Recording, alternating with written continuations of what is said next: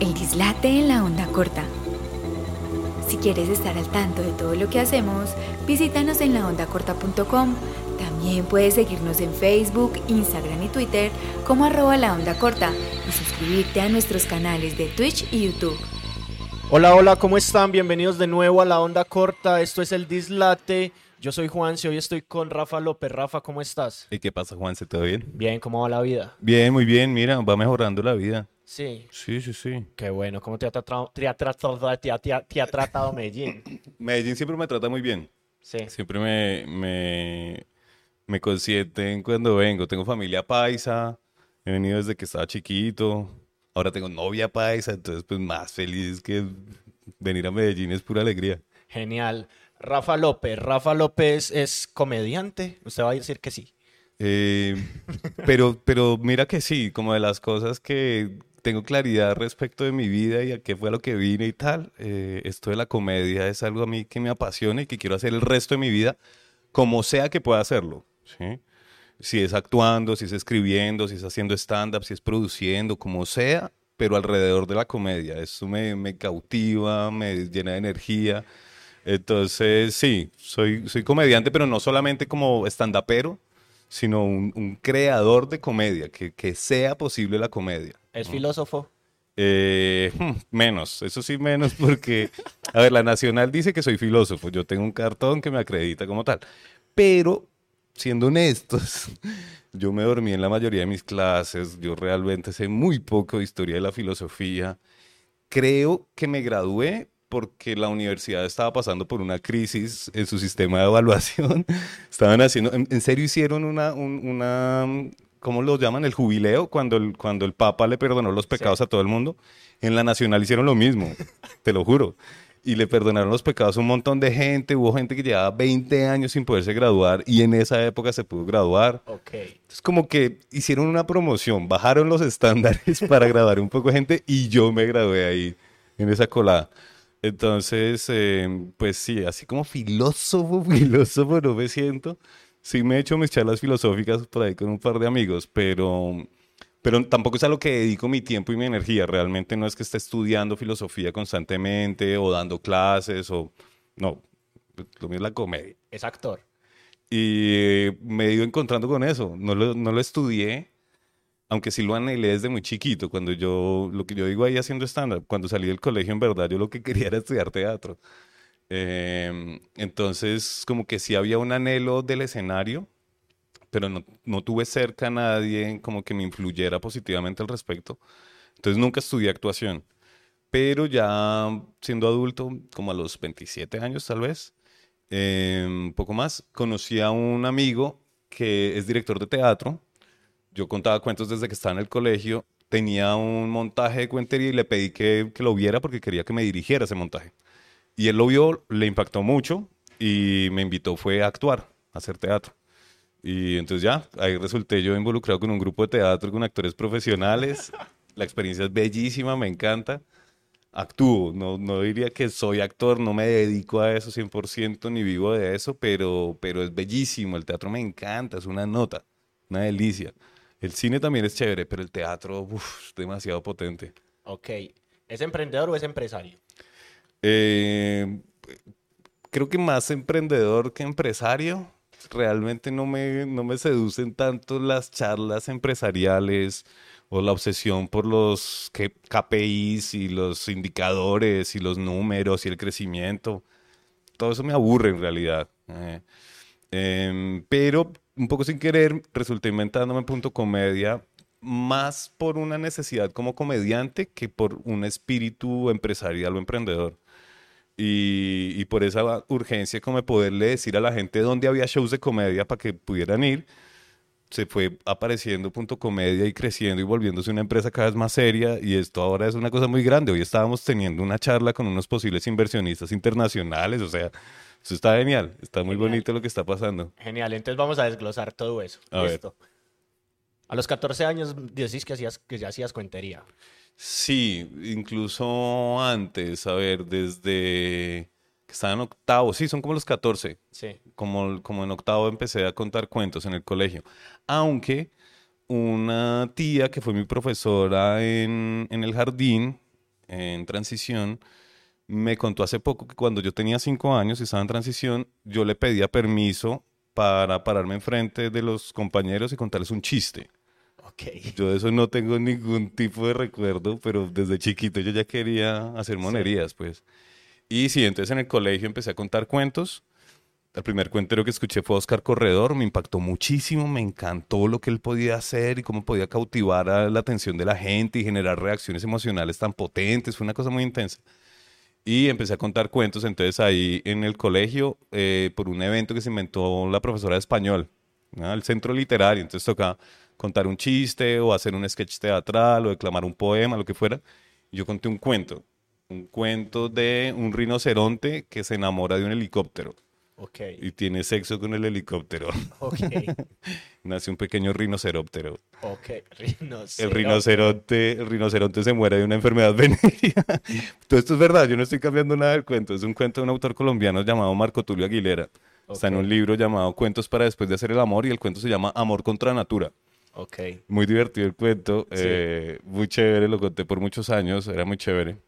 Y bueno, sí, así arranqué un poco como con, con la onda de contar cuentos en el colegio. Y ya en la universidad eh, esto se, se potenció mucho más, porque yo empecé a estudiar en la Nacional y allí hay un espacio de cuentería tradicional y muy reconocido que se llama La Perola. Sí.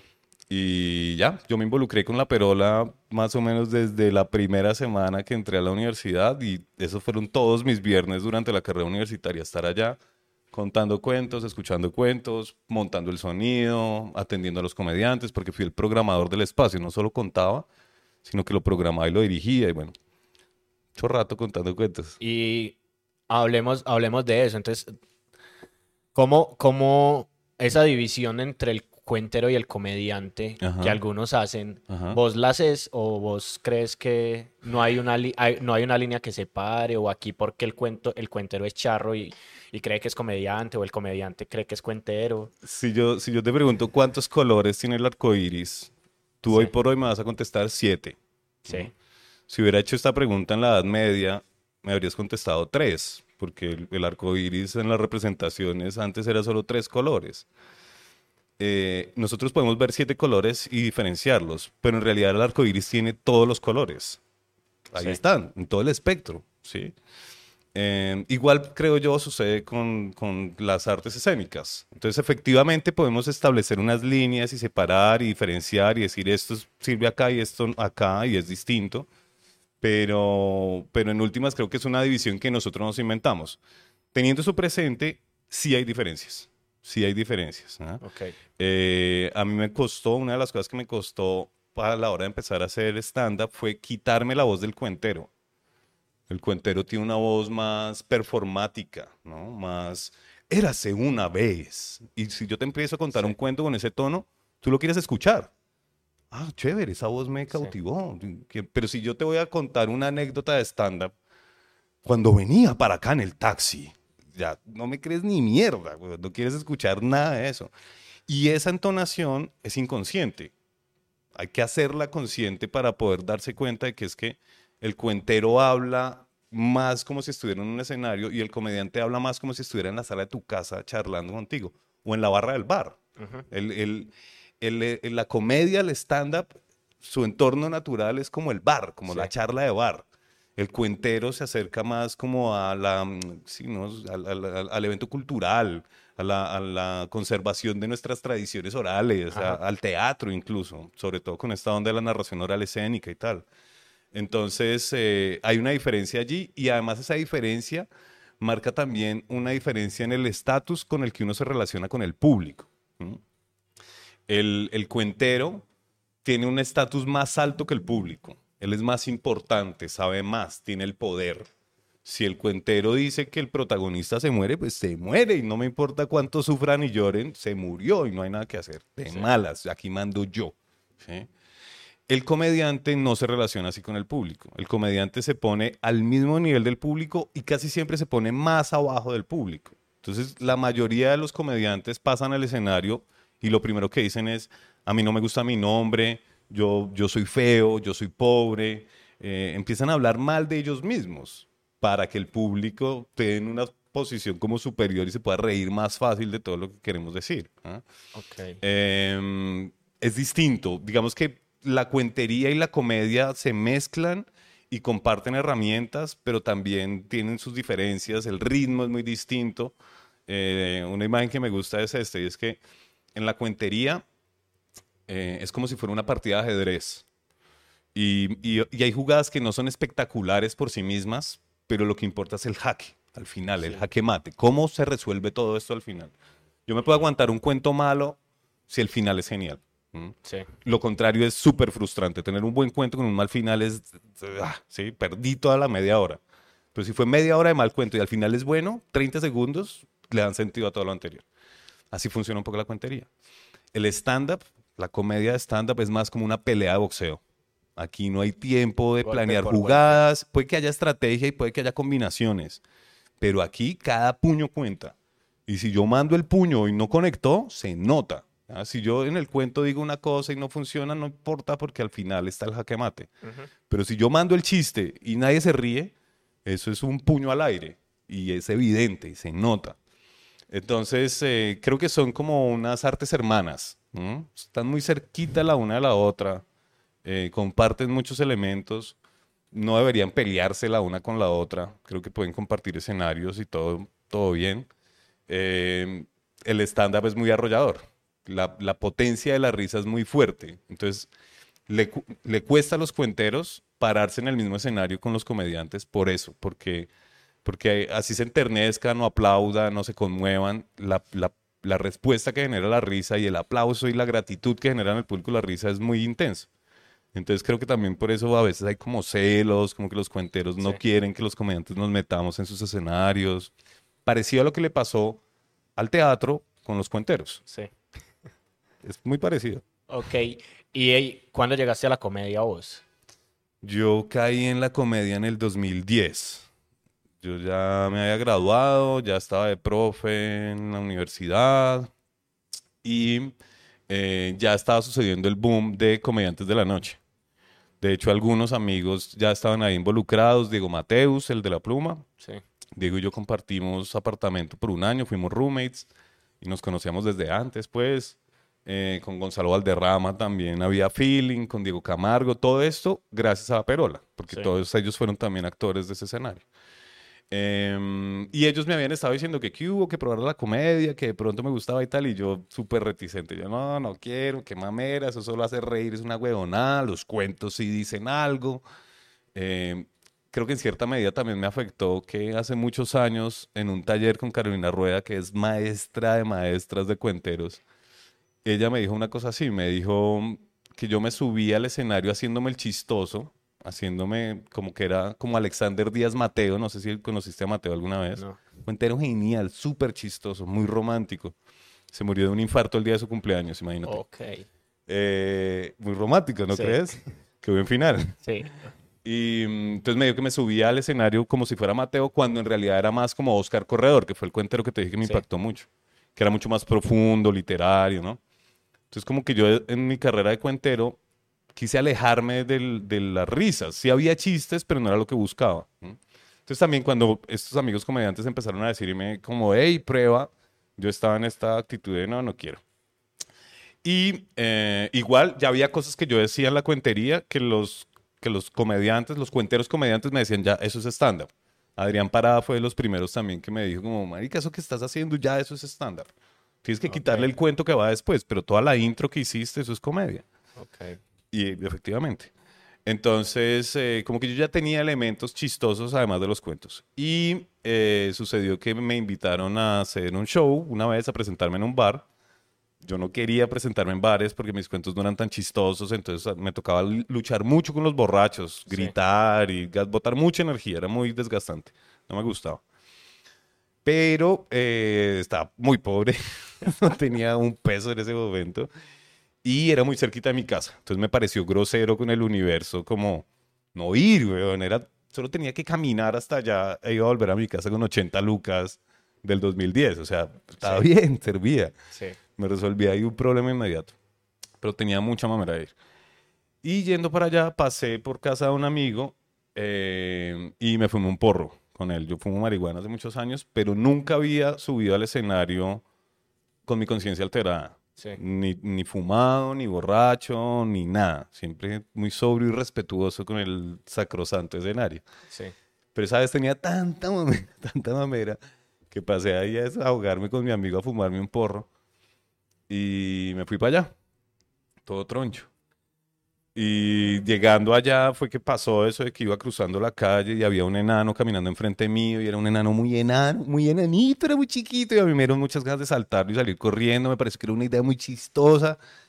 No lo hice, pero llegué y le conté al amigo que estaba ahí en el bar, porque eso fue a 30 metros del bar.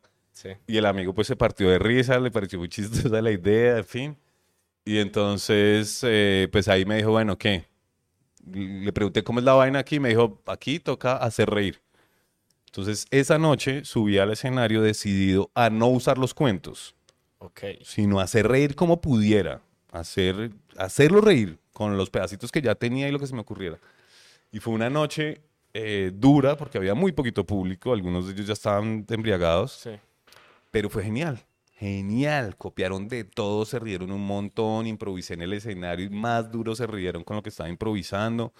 Entonces fue una experiencia así súper estimulante que tan pronto me bajé, llamé a Mateus a decirle, marica, ya probé el stand-up comedy, quiero más, ¿qué hay que hacer? Sí. Dime qué hay que hacer. Eh, a los 15 días estábamos haciendo en ese mismo sitio una función con otros tres comediantes para hacer un casting para comediantes de la noche.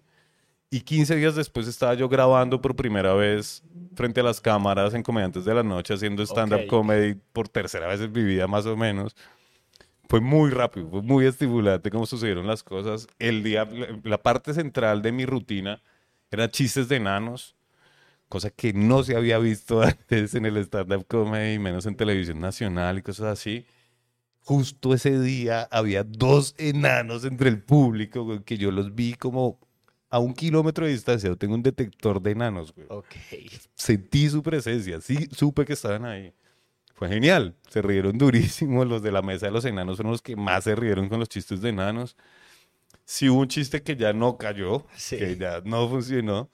Si hubiera tenido la madurez que tengo en este momento en el stand-up, habría sabido que en ese momento yo tenía que editar la rutina. O sea, acabarla ahí y pasar al siguiente tema. Pero pues no tenía yo Tenía 15 la días. experiencia suficiente, claro, estaba aprendiendo. El último chiste fue así terrible, nadie se rió. Eso lo editaron, sí, eso Sí. nunca salió en televisión nacional.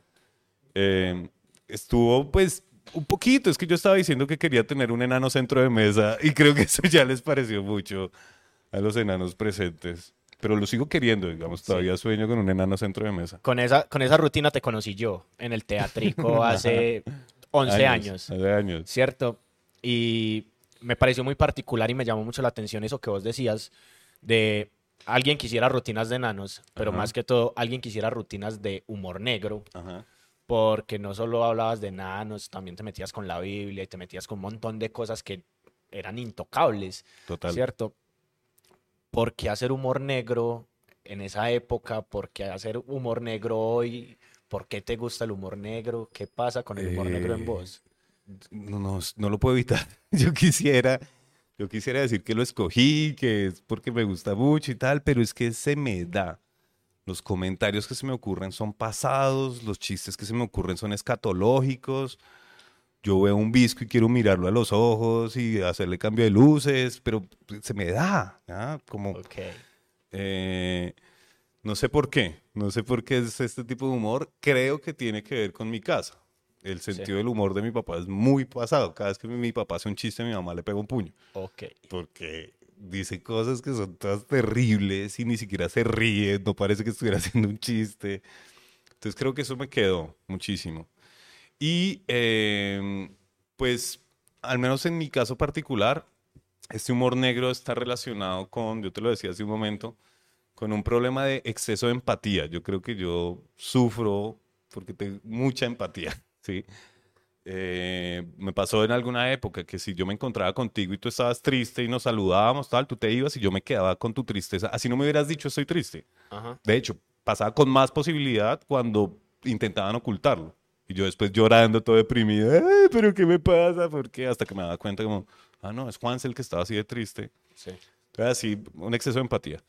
Y siento que estos chistes crueles que se me ocurren a mí son es una estrategia de defensa, precisamente para soportar vivir en este planeta de mierda en el que estamos.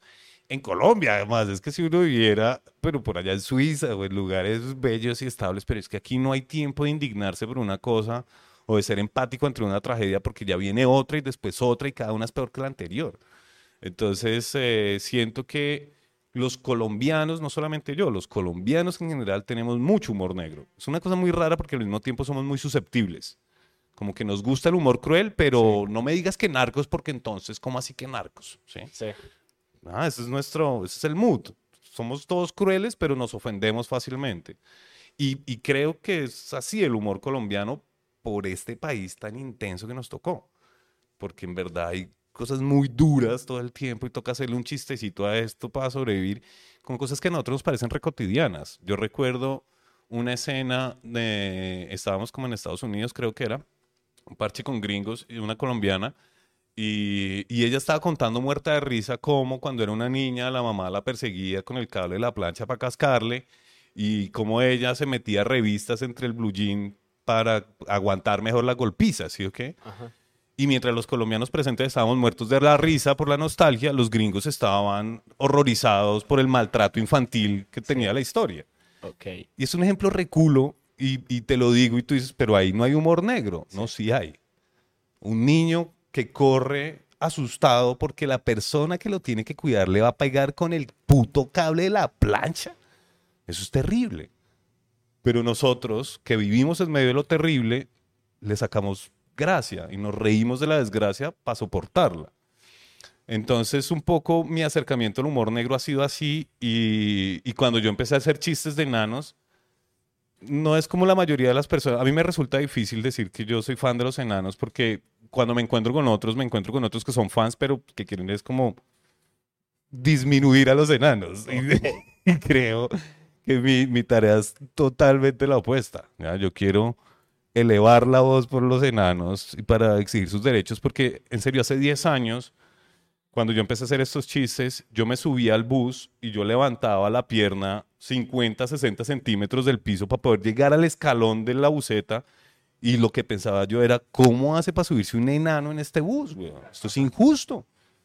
En los, en los orinales, en los centros comerciales, ahora hay orinales para niños que están bajitos, pero antes no.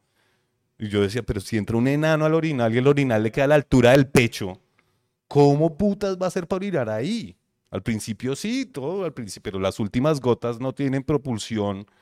¿Cómo va a ser para orinar? Eso me parecía injusto. Y por esa eh, cosa de que aquí hay algo que está mal, que es injusto, quiero hacer chistes acerca de eso. No para venir yo a decirte cómo tenemos que resolverlo, porque finalmente yo no soy un estadista, yo no soy un, ¿sí? Pero como comediante sí te puedo hacer ver esto que tú no quieres ver y obligarte a hablar de ello. Así sea para decir qué mal comediante, horrible su chiste de los enanos. Bueno, Sí. pero los tuviste que ver, tuviste que hablar de ellos, ¿sí? Mi invitación no es a que la gente salte los enanos, mi invitación es a que la gente se ponga en el lugar de los enanos. Y así también con los viscos y con los mancos y con el que está en silla de ruedas. ¿Cómo es posible que la mejor solución que hemos encontrado para las personas que están parapléjicas sea ponerles ruedas? ¿Hace cuánto nos inventamos la rueda? Y no tenemos una mejor solución hasta el momento. Tenemos robots en Marte que, que toman decisiones y se mueven solos, weón. Y aquí lo único que tenemos para las personas paralíticas es ponerles ruedas y además después soltarlas en las calles colombianas donde no hay putos andenes, weón. A las personas en silla de ruedas les toca volverse carros Ajá. y andar por la calle. ¿no? Eso está mal. Ahí, ahí, ahí me, me das pie para una cosa ¿Qué? que ha sido una discusión ya que bizantina de esa, esa labor de la comedia. O sea, tiene que mostrar esos problemas y reírse de ellos como esa labor del bufón en, en el pasado o... Yo creo que la comedia tiene la obligación de hacer reír. Si te ríes, si te hicieron reír, ya cumplió con su finalidad. Tiene mucho potencial. Puede hacer muchas cosas además de hacer reír. Hay muchas formas de hacerte reír. ¿sí? Eh, y tiene ese potencial precisamente de ser eh, crítico, el humor. hay un libro muy interesante de, llamado La risa, de un eh, filósofo del siglo XIX llamado Henri Bergson, disculpa mi francés, Henry Bergson, más o menos, que además es premio Nobel de literatura, entonces escribe muy rico. Leerse el libro es sabroso en el paladar, en las palabras, pues un escritor lo va a apreciar. Y las ideas que trae son muy interesantes. Entonces una de las cosas que dice es que la risa es una forma de denunciar los, eh, los defectos del carácter. ¿Ok? Eh, dice que en las tragedias griegas el nombre de la obra es el nombre del protagonista de la tragedia. Edipo, Medea, Antígona, ¿sí? cada uno, ¿quién vivió esa tragedia? En cambio, las comedias no llevan el nombre de su protagonista, sino el nombre de su defecto, el jugador, el avaro. Eh, precisamente cuando te dicen que la obra se llama El avaro, tú ya sabes qué esperar del personaje y cómo se va a comportar en todos los aspectos de su vida ese personaje. Porque lo chistoso no es que él sea avaro en la economía. Esperamos, eso no es una virtud, pero esperamos que la gente lo haga, ¿sí? Pero es que el avaro es avaro en el amor. Y entonces cuenta las caricias que le dan la cabeza a su hijo porque solamente puede darle dos caricias porque si le da tres caricias el tiempo ya no le alcanza para sí. sí. Y ahí se vuelve chistoso. Entonces eh, creo que efectivamente la risa tiene una potencia crítica altísima y que los comediantes que logran aprovecharla, descubrirla, se vuelven más que comediantes, se vuelven es como unos críticos de su sociedad, incluso casi diría yo profetas. La forma en la que el público recibía a George Carlin al final de su carrera, que ya era un cucho de 78 años haciendo stand-up, que además vivió una transformación maravillosa en su carrera, de pasar de ser como un mimo que hacía chistes de peos a convertirse en un man vestido de negro que hacía una crítica súper potente y hacía como unos poemas rítmicos, cómicos, una cosa increíble. Cuando este man entraba al escenario, el público lo recibía con una ovación y lo escuchaba, escuchando además una verdad, que esa es otra cosa muy potente de la comedia. Cuando tú dices, es chistoso porque es verdad. Cuando sales a la calle después de escuchar al, al comediante diciendo, marica, yo ahora veo algo que antes no veía, no me había dado cuenta que todos los hombres hacemos ma y todos los perros hacen me, por decir cualquier cosa, ¿sí? Sí. Eh, entonces, la comedia tiene ese potencial. Creo que no le es obligatorio, obligatorio que te rías, como sea. Gonzalo Valderrama es un comediante genial y de los chistes más chistosos que él tiene es el de la catapulta con la oreja, güey. Un man que es súper inteligente y que hace unos juegos de palabras y unas cosas, unas reflexiones. Y es súper chistoso cuando hace su puta catapulta, que es pura comedia física. Igual que darle un calvazo a alguien que los demás se rían. Pero si nos reímos, gracias, para eso es el comediante. Y entonces, yo soy comediante y, hago reír, pero llega un punto en el que siendo comediante que hago reír, eh, empiezan a aparecer medios digitales y empiezan a aparecer cosas que nos bajan de los escenarios. ¿Cómo ha sido esa convivencia tuya con lo digital? Pues eh, rara, porque, porque digamos que la, la, explosión digital llegó a mi vida cuando yo era un adolescente. El computador y el internet, es decir, yo siendo niño, yo no estaba queriendo tomarme fotos para compartírselas a mis amiguitos, ¿sí? Y, cuando empezó Facebook y todo eso, también era como chévere compartir eso, pero también era raro compartir eso, ¿sí? Entonces, eh, si bien conozco las tecnologías y, se me dan todavía, eh, no tengo este impulso espontáneo de querer tomarme la foto y subirla o hacer el video tal. Me pasa muchas veces que reconozco el momento cuando acabó de pasar. Que digo como, marica, estoy de haberlo grabado puta porque no me tomé la foto. En cambio, veo a muchos otros comediantes más jóvenes que con mucha naturalidad comparten todo tipo de contenidos, ni siquiera son contenidos de calidad, sino ya ellos hablando, cocinando, opinando sobre algo, sí, súper fácil. Entonces, eh, pues es, es algo en lo que estoy muy colgado, en poder generar mis contenidos digitales, porque además, pues ya para todos los artistas escénicos y artistas en general, es evidente que, que la audiencia está en Internet. Esa audiencia puede ir a los shows y llenar los shows, Pero si uno está intentando vivir de los que están yendo a los shows solamente, baila. Es muy jodido porque es muy jodido crecer. Cambio, en internet es muy fácil que otros te conozcan, que, que alguien. Porque si tú vas al show y la pasaste muy bien y nos encontramos al día siguiente y me dices, la pasé del putas, tienes que ir. Yo igual no sé cómo estuvo, pero si ves el video chistoso y me lo pasas, yo lo veo y también me río. Sí. ¿sí? Entonces, eh, estoy recolgado. No tengo todavía cuenta de TikTok. Ajá. Tengo muchas ideas de contenidos que quiero realizar, pero mi juez interior, mi crítico interior, No me, dice, sí, pero antes tienes que comprarte el aro de luz. Ajá. Sí, pero antes tienes que comprar tal otra mierda. Sí, pero toca meter la edición de tal. Sí, entonces no termino haciendo nada. Nosotros colgado. acabamos de, de- de ver una, una serie que se llama Drole, Drole. que es sobre la comedia en París. Es escrita por la chica que escribió 10%, Ok. ¿cierto? Y entonces lo que muestran es ese, ese bajo mundo de la comedia francesa, de los bares, de la calle en París y toda esa Ah. cosa.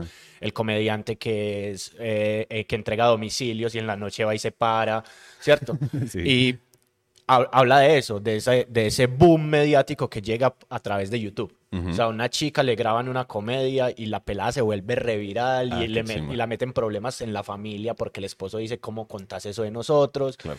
¿Cierto? Y la nena termina llenando un... Ese es un problema muy Ajá. común para Sí. las parejas de los comediantes y las comediantes. Y es eh, saber que, primero, cualquier cosa chistosa que tú digas, yo me la voy a robar y la voy a decir en el escenario. Y no me digas que, ay, que son mis chistes, ¿qué tal? Si tú los quieres hacer, párate tú, man. Ah. Entonces, mientras no te estés parando tú, todo lo chistoso que tú digas, yo lo voy a coger, lo voy a anotar, lo voy a adaptar, lo voy a decir. Sí. Y lo otro que les cuesta mucho es entender que cuando uno está hablando de mi novia en el escenario, no está hablando de ella en particular, sí. así sea ella la que hizo eso de lo que uno está hablando. Uno está hablando es del arquetipo, de todas las novias representadas en la mía, de todas las mamás representadas en la mía. Pero para la mamá es muy difícil escuchar el chiste y decir, ¿usted por qué está diciendo eso de mí? No, yo no estoy diciéndolo de ti, lo estoy diciéndolo de las mamás. ¿eh? Pasa mucho, pasa mucho esa pelea. Y entonces vos llegas al podcast y vos llegas a YouTube. Ajá. eh, ¿Por qué? Pues eh, pasó esto y es que yo hacía parte de todo ese parche de amigos de Con ánimo de ofender. Yo me estaba parando con ellos, gestionando espacios, parchando en mi casa, en las casas de ellos, rotando los porros, bueno, en fin. Y otra de las cosas que yo hago en la vida es eh, producción de juegos para realities, que eso es una chimba de trabajo, es muy estimulante, es muy Ok. divertido, es muy estresante. Ok.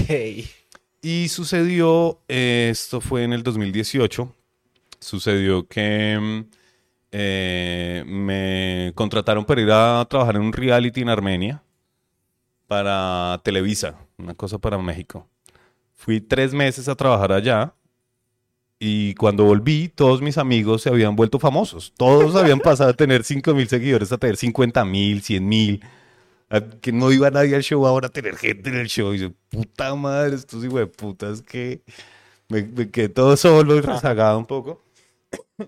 Y, y, pues en- un poco en esa situación, como que llamé a mis amigos, llamé a Lucho a invitarlo a almorzar. Y después hablé con Brian y le dije, hey, Luchito va a venir a almorzar, si quieres cae. Entonces resultamos almorzando. Y ahí en el almuerzo parchando fue que Brian dijo como, hey, no, ¿qué tal si hacemos un podcast? Él fue el que trajo la idea. Y Lucho siempre ha querido tener su propia emisora, está enamorado de su voz, entonces él quiere ser como locutor de radio, Sí. pero además como de olímpica, como de Sí. pura emisora barrial, así repaila. Entonces él de una y yo también copié de una, sobre todo porque me gusta mucho la idea de el parche creativo con amigos, Sí. de que de que ya el buen feeling que teníamos como amigos y la creatividad que cada uno tiene la podamos juntar para convertirlo en un parche de trabajo y que ojalá llegue a generar recursos también en algún momento y tal, pero sobre todo como en un parche de estar en una aventurita juntos. Sí. Eso, eso es lo que más me gusta. Y bueno, así fue como nació el podcast. El podcast en un principio lo teníamos solamente en Spotify porque Lucho y la radio y bla. Entonces ya después fue que cuando yo empecé a publicarlos fue que yo dije, no, ni mierda, ya a YouTube también. Sí. Todos a publicar, sí, porque estábamos con lo de siempre. No, en YouTube cuando tengamos video, porque sin video para qué YouTube, entonces hagámoslo después. No, ¿qué va? Toca ya. Lo Sí. que vayas a hacer, hazlo ya. No te pongas a aplazarlo porque, no, güey. Si te quedas esperando hasta que todo esté perfecto para lanzarlo, nunca lo lanzas. ¿Y cómo llega Punto Comedia en toda esa ecuación? Ah, Punto Comedia ha sido otro viaje eh, porque, bueno, yo he tenido siempre esta vena un poco también de la producción, ¿sí? Ok, de la programación, desde que estaba ya en La Perola y cuando me involucré con el grupo de teatro, no estaba yo solamente yendo a actuar y a decir mis líneas, sino que yo, pues, me gusta llegar a hacer el montaje, a cuadrar las luces, a, a- a co- coger con una amarre y ver cómo resolvemos esto que se está cayendo, como una creatividad manual, pues. Entonces eso siempre me ha gustado y yo resulté programando un bar de comedia eh, en Palermo llamado el Clapping Cat. Algunos comediantes alcanzaron a ir, por ahí hay foticos. Brian Mora me dice que fue de los escenarios donde él se motivó mucho para hacer comedia. Sí. Y mm, yo empecé a programar ese espacio. Y mm, antes de que yo programara ese espacio, solo había otro club de comedia que era el R101, el que programaba Gonzalo Valderrama. Sí. Y cuando yo empecé a programar el Clapping Cat, fue como si hubieran dado permiso de abrir otros clubes de comedia. Como que antes el único que podía tener un club era Gonzo. Pero cuando dijeron Rafa puede, ah, no, entonces yo también puedo, todos podemos. Entonces Sí. se abrieron muchos clubes. Sí. Y entonces ya había varios escenarios, teníamos como unos 10 escenarios en Bogotá en ese momento. Había varios comediantes que ya teníamos buen nivel para hacer reír al público y cuando el público iba la pasaba muy bien, pero la situación era siempre como el público no se entera nunca de donde hay un show. Siempre llegaban después a preguntarnos dónde se presentan, como marica, nos presentamos ayer aquí en tu barrio y tú nunca fuiste, ¿sí? Entonces, un poco con esa necesidad, yo quise inventarme una forma, una página donde el público pudiera enterarse de la cartelera de comedia que había. Porque no existe. Hasta ahora está empezando Sí. a existir a través de Punto Comedia, pero un poco imagínate que si para ir a cine tuvieras que estar en la misma circunstancia que la gente que quiere ir a comedia, pues no existiría una página como Cine Colombia. Sí. Eso no habría. Eh, además, pues los cines sí darían cine un día, pero al otro día sería restaurante, y al otro día sería teatro, al otro día sería otra cosa. Nunca sabrías muy bien qué día es que hay cine ahí en ese edificio, ¿sí? Sí. Y para enterarte dónde ponen la película, entonces tendrías que seguir al director en sus redes personales o al protagonista, esperar que lo, que lo quiera publicar, porque hay veces les da la depresión y no publican ni mierda y no avisan que tienen show ni que presentan su peli. Sí. Entonces, eh, así es como están ahora las personas que les gusta la comedia. Para que tú te enteres que yo tengo un show, te toca seguirme en mis redes y estar súper pendiente de las 24 horas en las que quedó publicada la historia, porque si no, no la viste. Y, y si, y si tienes ganas de ir a ver comedia, nunca sabes dónde buscarla, tienes que ser amigo de un comediante, en fin. Entonces, un poco con esa intención fue que empezó Punto Comedia, que empezó como un blog, un blogspot de esos. Eh, después evolucionó a convertirse en una cuenta de Instagram que sobre todo publicaba los carteles y ya. Y el, eh, el cambio más importante que tuvo fue volverse etiquetera. Cuando, cuando decidimos empezar a vender las entradas online, tuvimos que empezar a volvernos más una empresa. Y como además al principio nadie nos creía, obvio, porque así es siempre, entonces, así sean los más amigos del mundo, nadie te apoya al principio, todos son unos putas, los amo. Y entonces, em, como nadie nos creía, nos tocó a nosotros producir nuestros propios shows Sí. para venderlos a través de nuestra etiquetera, para que otros dijeran, ah, sí se puede, sí funciona. Sí. Y mm, a raíz de eso, pues empezamos a crecer también en un desarrollo de tecnología, de la mano de Santiago Gordo, que es mi socio comediante Sí. eh, a meternos a, a, convocatorias de emprendimientos digitales, a recibir clases de mercadeo, de emprendimiento, de un poco de huevonadas que a mí me maman. Yo quiero estar diciendo bobadas. Pues me tocó aprender un poco de todo eso. Y el año pasado nos conseguimos un socio que de hecho, qué bendición, así es la comedia. Yo lo conocí a la salida de un show de Malditos Vecinos. Ahí fumándonos un cigarro fue como, hey, ¿usted qué hace? Tal, tengo una empresa de desarrollo de software, yo necesito a alguien como usted. Empezamos a charlar, a charlar, a charlar. Y les gustó mucho como las posibilidades del mercado, porque lo que nosotros alcanzamos a vender en este momento es nada. Y pues en este momento, Freddy Camargo, que es nuestro nuevo socio con su empresa, están invirtiendo en Punto Comedia alrededor de 200 millones de pesos en desarrollo de tecnología, en mercadeo, en publicidad, en soporte técnico, un montón de cosas, eh, pues para que esto crezca. Y está creciendo una chimba, esto me tiene sorprendido. Eh, Tuvimos el evento de lanzamiento para los comediantes y productores allá en Bogotá. Salió muy bonito.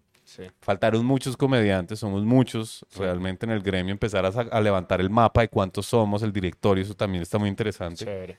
Y, y ya, vamos muy bien, lo que te digo. En este momento estamos trabajando fuertemente. Estamos eh, ya cerrando un festival de comedia que vamos a hacer con BBC. Wow. Y, y este primer festival va a ser un pilotaje que ya, pues, para ser el primero, igual son 12 shows, 36 comediantes. Eh, En Bogotá. En Bogotá, por ahora en Bogotá. Pero precisamente la idea es que sea un piloto para repetir el festival semestralmente. Ellos quieren y hacerlo a nivel nacional. Genial.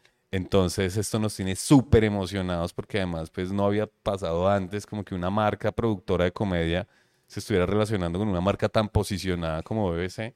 Y de hecho las mismas productoras de comedia hasta ahora están empezando a existir. Hace tres años no existían, ni una. Ajá. Desde el año pasado, desde la pandemia y eso, fue que empezó a aparecer pues Punto Comedia, pero también apareció Tribu Comedy, Comedia de Mentes, Rubio Ticket, aquí apareció Probando Probando, eh, Bastardos, también, o sea, están empezando, están- está pasando mucho en el gremio de la comedia, está creciendo muy rápido. Y Punto Comedia, pues lo que pretende es que eso pase aún más rápido. La, la charla que estábamos teniendo hoy es que incluso más que hacer que Punto Comedia crezca para que esté en toda Colombia, lo que queremos es que Punto Comedia crezca para que esté en todas las capitales, sobre todo, ¿sí? Que, que haya venta de Punto Comedia en Lima, en Quito, en México, en. Buenos Aires, en Santiago. Pues. Totalmente. Nuestra, nuestra proyección es internacional. Nosotros lo que queremos es, ahora, en un principio era solo eso, solo Ajá. poner la cartelera y ya para que alguien se entere y venga al show.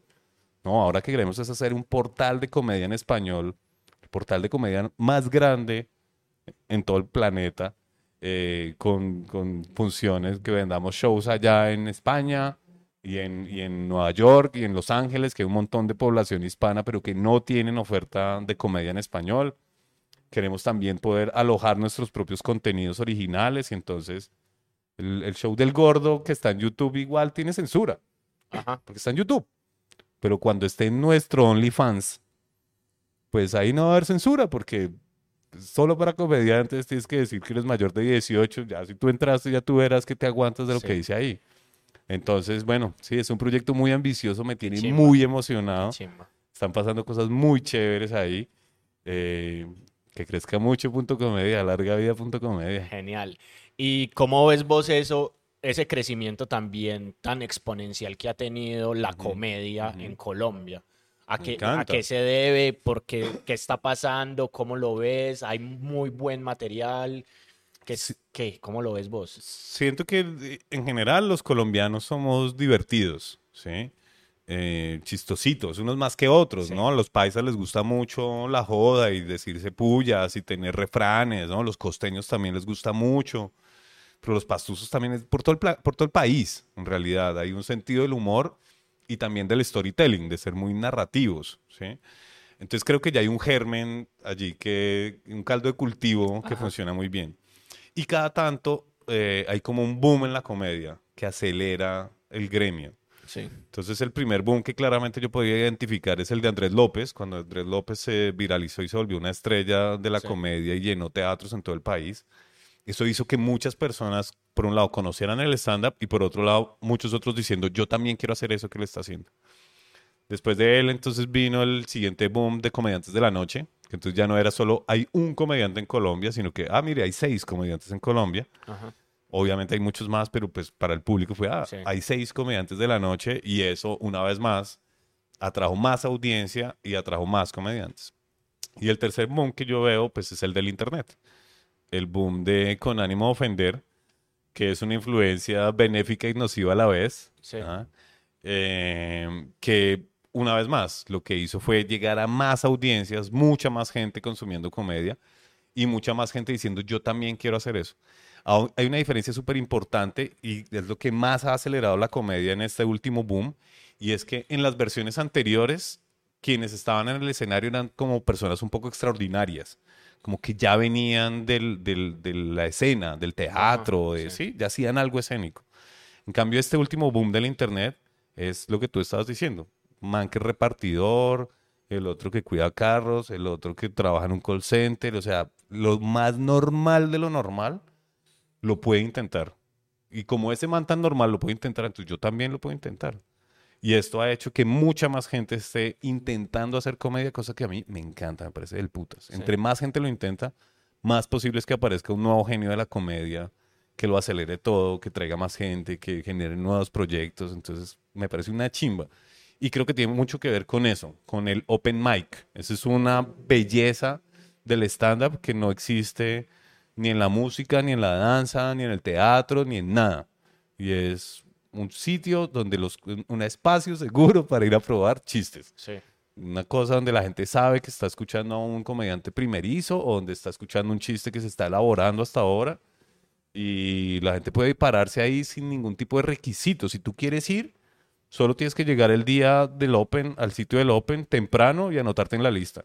Y nadie te va a preguntar usted quién es, de qué va a hablar, hace cuánto hace comedia, nada. Ahí se resuelve en el escenario, se hace reír o no. Si no hace reír, bueno, pero si hace reír, bienvenido, hágale, de nuevo, Sí. inténtelo. Genial. Y ese ensayo-error en la comedia. ¿qué tanto influye? O sea, ¿qué, qué tanto influye el silencio en un comediante? Pues mira que justamente ahí lo tengo anotado en mi agendita después de escuchar a Pamela el martes y es como disfruta de las pausas, disfruta del silencio. Hay que aprender a gozarse de eso.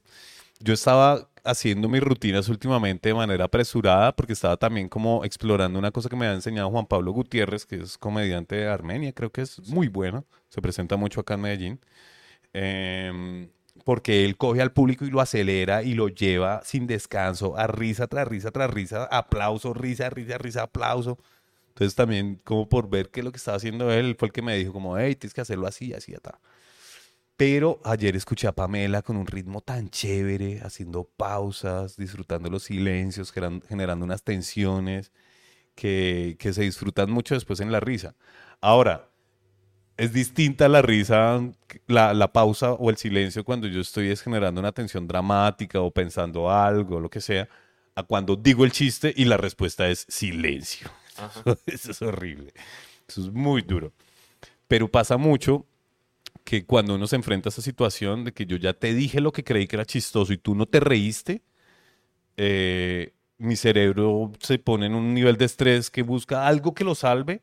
Entonces digo otra cosa extra que yo no había pensado y que se me ocurre ahí en el escenario y ahí sí se estalla la risa.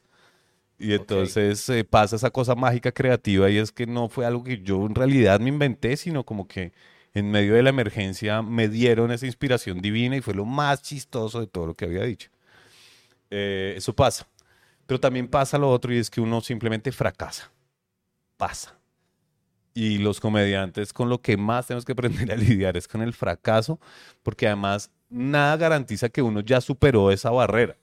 Sí. Hay veces que uno ha dicho el chiste mil veces y ese chiste siempre ha funcionado y llega un día en el que uno lo dice y el chiste se va para la mierda y se muere horrible y hay un silencio sepulcral, que es lo que es tan emocionante del stand-up, esta ah, situación de alerta como en una pelea que te decía yo, que en cualquier momento puede salir mal, no como el cuento que yo puedo relajarme y ahí va, o en la obra de teatro, ¿sí? En el stand-up toca estar en un nivel de alerta constante porque en cada momento se puede caer el chiste. En cada momento puede uno perder al público y pasar del amor al odio. Y bueno, pues es cierto que nadie quiere vivir el fracaso, pero todos los que trabajamos en cosas creativas sabemos que el fracaso es necesario para encontrar lo que uno quiere decir y cómo quiere decirlo. Y entre más rápido sea uno capaz de fracasar, más rápido va a encontrar eso que quería decir. Los comediantes sabemos que en la noche buena, la noche de las risas y todo, eso solo sirve para el ego. Y uno sale así todo inflado y feliz, no pasa nada. Pero en la noche mala, cuando uno le va mal, ahí es cuando uno aprende. Porque el cerebro se queda obsesionado con pensar qué fue lo que salió mal. ¿En qué momento la cagué? Ah, claro, cuando esa persona me dijo tal vaina y yo en verdad contestar chistoso, contesté emputado, ahí todo empezó, o, o yo no debía haber dicho eso sino aquello, o claro, es que ese chiste siempre lo había dicho de esta otra forma y hoy lo dije así. En las noches en las que uno fracasa es cuando uno aprende, y cuando uno aprende es cuando tiene posibilidad de crecer. ¿sí? Entonces, está re bueno el fracaso. Sí. Y en todo esa- ese movimiento vertiginoso de 10 años de hacer comedia, ¿en qué momento aparece en tu vida eh, el tarot? Eh, pasó ese mismo año, mira, fue un año muy impactante para mí. Eh, fue mm, ese 2010 me, me impactó mucho al nivel del amor, eh, como la relación de pareja, el amor por lo que hacía y el amor por la vida, que es la espiritualidad. Sí. Entonces, eh, a mí me pasó que en el C 2010 estuve yo muy enamorado de una mujer hermosa, súper divertida, interesantísima, muy apasionada, actriz y bailarina de tango, entonces un ser muy bello, muy chistosa, muy divertida, me hacía re- reír mucho.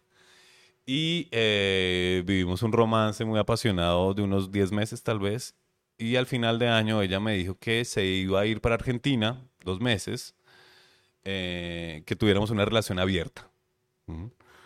Se iba con un argentino bartender que había conocido en una fiesta que yo organizaba. Ok.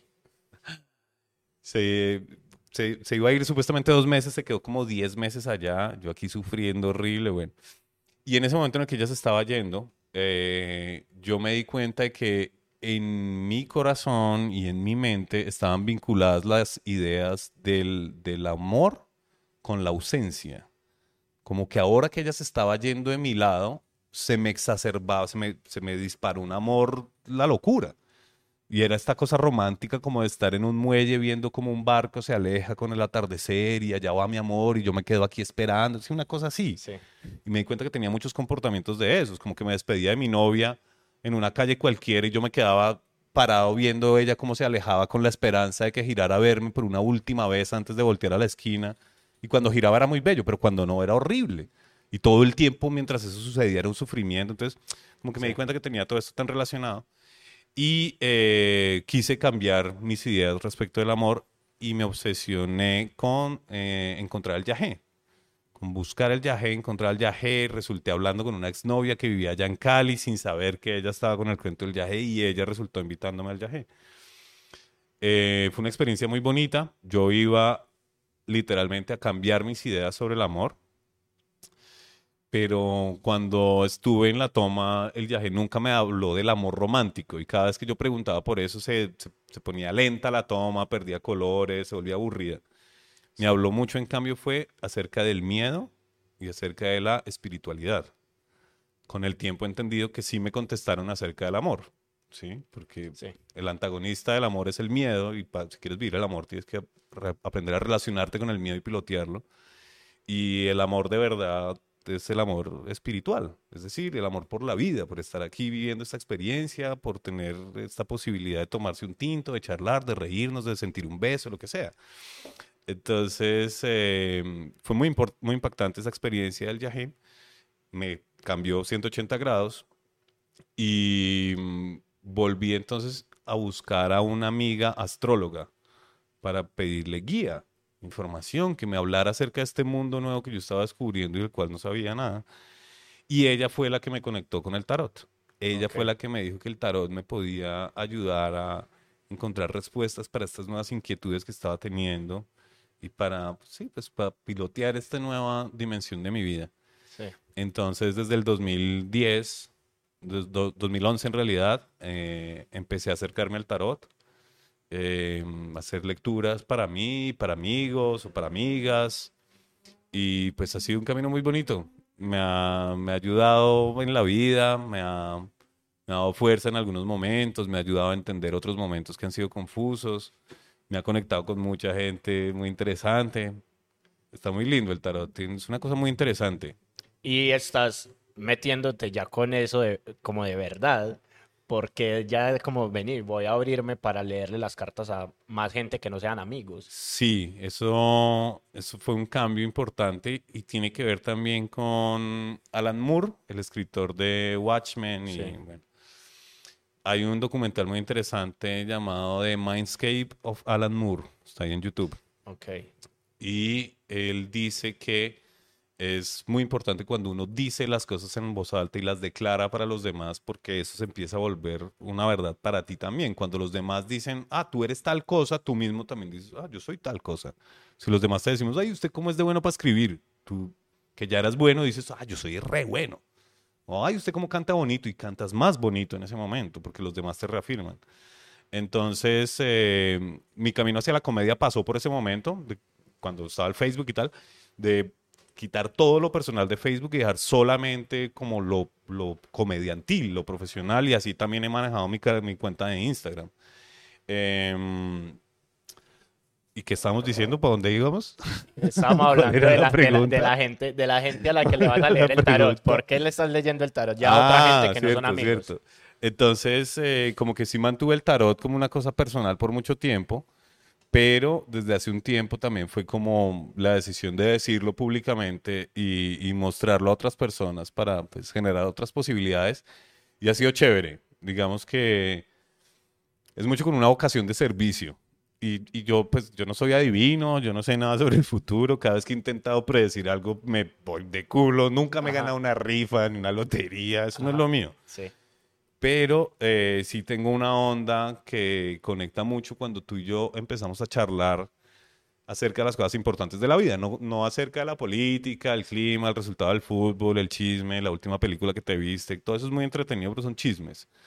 Pues ya cuando empezamos a hablar de lo que le está pasando a Juanse en su vida, el tránsito de su alma, cómo está su corazón, a mí algo me pasa ahí cuando la charla va a esa profundidad y me conecto como con algo y te doy un ejemplo cualquiera y digo el nombre del perrito que era Pecas porque me inventé el nombre y sucede que ese era el nombre de tu puto perro cuando eras un niño, ¿sí? Ese tipo de cosas me pasan. Eh, pero para llegar a ese nivel de confianza, pues tenemos que hacernos amigos durante años, ¿no? Y tomar pola juntos y llorar y reírnos y mil cosas para llegar a ese punto en el que yo te diga, ay, Juanse, ¿cómo estás? Y tú me contestes de corazón. Sí. El tarot se ha convertido en un catalizador, en una forma de crear muy rápidamente una intimidad como si fuéramos amigos hace años. Incluso hay veces que hay una sensación casi que de enamoramiento de la intimidad tan potente que llegamos a tener. Y pues guiados por el tarot y por las cartas que tú al azar o con tu intuición eliges, eh, pues charlamos. Y pasan cosas muy bellas, se mueve mucho la energía, eh, las personas tienen reacciones emocionales muy intensas, yo les estoy diciendo cosas que para mí las he pensado hace años y ellos simplemente es la primera vez y se les abre todo un nuevo espectro. Y me pasa, esto me resulta muy diciente para mí, cuando uno está en experiencia, cuando estás experimentando el amor, cuando estás viviendo lo que amas, quedas recargado. Sí. Así que cansado de lo que hiciste físicamente, igual quedas recargado. Y eso me pasa mucho en el stand-up o en el teatro, en el escenario. Y es que uno sale del escenario con una buena noche y uno queda embalado de que no se puede dormir hasta las 4 de la mañana y toca, sí, difícil. Me pasa lo mismo con el tarot. Termino de hacer una lectura de tarot y quedo embalado y parlanchín. Yo aquí estoy muy parlanchín, pues porque este es el, esa es la idea, ¿no? Sí. pero yo usualmente soy una persona muy retraída, introvertida, escucho más de lo que hablo. Pero después de un tarotazo, quedo así todo embalado, te digo, hablador, diciendo chistes, pensando en voz alta, queriendo llamar al otro, ¿sí? Entonces, bueno, así ha sido un poco el camino del tarot. Ha sido muy bello, me parece que es una cosa muy interesante y misteriosa. Eh, no podría explicar eso, cómo funciona o por qué. Y creo además que si lo sometemos al examen del, del método científico, se cae. ¿ah? Si intentas valorar eso, a ver que el resultado, si sí sirve o no, pues no sirve. Pero por mi experiencia personal, cuando hago una lectura con una persona y hablo con ella, cuando yo mismo eh, he recibido esta información, pues eh, me sirve, me actualiza, me da herramientas. Entonces, bueno, no sé, lo que nos sirva para vivir mejor, bienvenida. Chimba. Vamos a cerrar con una, con una cosita. Dígalo. Y aquí, y aquí me voy a poner, pues, ¿Qué? profundo. ¿Cuánto te ha servido la filosofía para hacer tu comedia Nada. y para hacer tarot? Porque en, en el tarot hablaste del pensar desde antes y la filosofía es más o menos ese pensamiento y ese y, y esa como elucubración. Y en la comedia tenés que pensar el chiste o tenés que pensar mucho el chiste para llegar a él. ¿Cuánto te ha servido como toda esa academia? Pues mira hacerlo? que eh, yo creí que la academia no me había servido de nada hasta que tomé yagé. Ok. Porque siento que cuando estuve estudiando filosofía nunca entendí las preguntas. Bien. Cuando un filósofo pregunta qué es la realidad, la primera respuesta de todos es como, pues, ¿cuál es la realidad de esto, esto, esto, esto que estamos tocando el micrófono? Todo esto es la realidad. ¿no? La pregunta es estúpida. No, es que no la estás entendiendo. ¿Qué es el bien? No estás entendiéndome si me contestas. Es ser bueno. No estás entendiendo.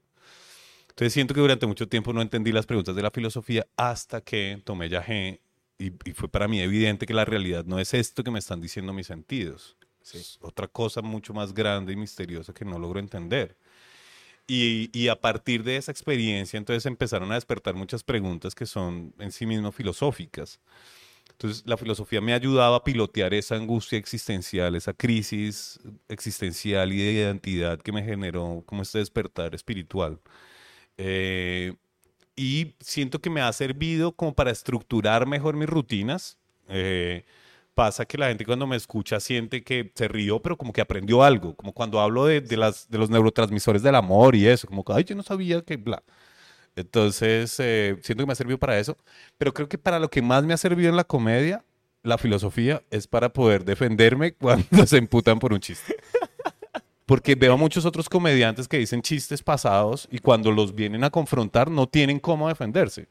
¿no? Se enredan y dicen es más cosas racistas o más cosas machistas y peor. Eh, pero ya me ha tocado salir ahí un par de veces a hacer comunicados públicos, Ajá. sobre todo porque, no tanto porque se quejen del comediante, sí, pero sobre todo van a quejarse en las redes sociales de los lugares donde nos podemos presentar. Entonces, a Seis Manos, que es un sitio tan chévere en Bogotá, todo pluriétnico, multicultural, diverso, de todo el mundo es bienvenido acá, es todo internacional y europeo. Sí, un amigo ahí haciendo unos chistes racistas que le salieron re mal. Entonces, los, los eh, afrodescendientes se quejaron, ¿no? Y, y hubo que salir a contestar y poder justificar de alguna manera por qué hacer el chiste racista no es solamente ser racista, sino hay algo más que está pasando ahí. Sí. Y, y un poco lo que, lo que logré elaborar esa vez también es como que a través del humor negro y de la sátira, nosotros intentamos como cuestionar eh, y, y generar risa con temas que si los tratamos seriamente tendrían que llevarnos es a la compasión, al dolor, a la empatía, ¿sí? Pero como eso es tan doloroso y desgastante también, este otro acercamiento del humor negro es súper poderoso y, y sirve. Pero eh, la mayoría de los comediantes no elaboran nada de eso, ellos solamente dicen burradas una tras otra y cosas desagradables y ya. Creo que la filosofía me ha servido para eso, para enredar. Listo. Una chimba. Eh, Rafa, ¿dónde te encontramos? Aquí. Eh, ¿Dónde te seguimos? Ah, eh, pueden seguirme fácilmente en todas mis redes como arroba Rafa de dos patas. Como rata de dos patas, pero Sí. pues Rafa. Listo, ¿y dónde encontramos a Punto Comedia? Y punto comedia, estamos en Instagram principalmente como arroba punto comedia, todo en letras. Y nuestra página, que es www.comediaenletras.com. Eh, pendientes de punto comedia, porque vamos a empezar a subir contenidos de comedia. En este momento solamente estamos vendiendo entradas para shows, pero estamos trabajando cada vez más en, en fortalecer el portal para que la gente entre y se ría. Chimba. Entonces, ahí estamos. Chimba Rafa, eh, bienvenido aquí siempre, cuando quieras, cuando estés en Medellín, nos das una llamada y conversamos. Ustedes nos pueden seguir en arroba la onda corta en todas las redes sociales. Eh, también estamos en Spotify, estamos en Amazon Music, en Google Podcast, en Simplecast, en YouTube, en Twitch. eh, mejor dicho, Si no, lo encuentras porque no está buscando, claro. Sí. eh, y también, pues, entre a la, a laondacorta.com y ahí está todo, todo, todo lo que hemos hecho. Rafa, muchas gracias por venir. A ti, Juanse, muchas gracias. A todo el equipo aquí, muchas gracias también. Chimba de parche. Nos vemos. Volveremos. Chao. Chao.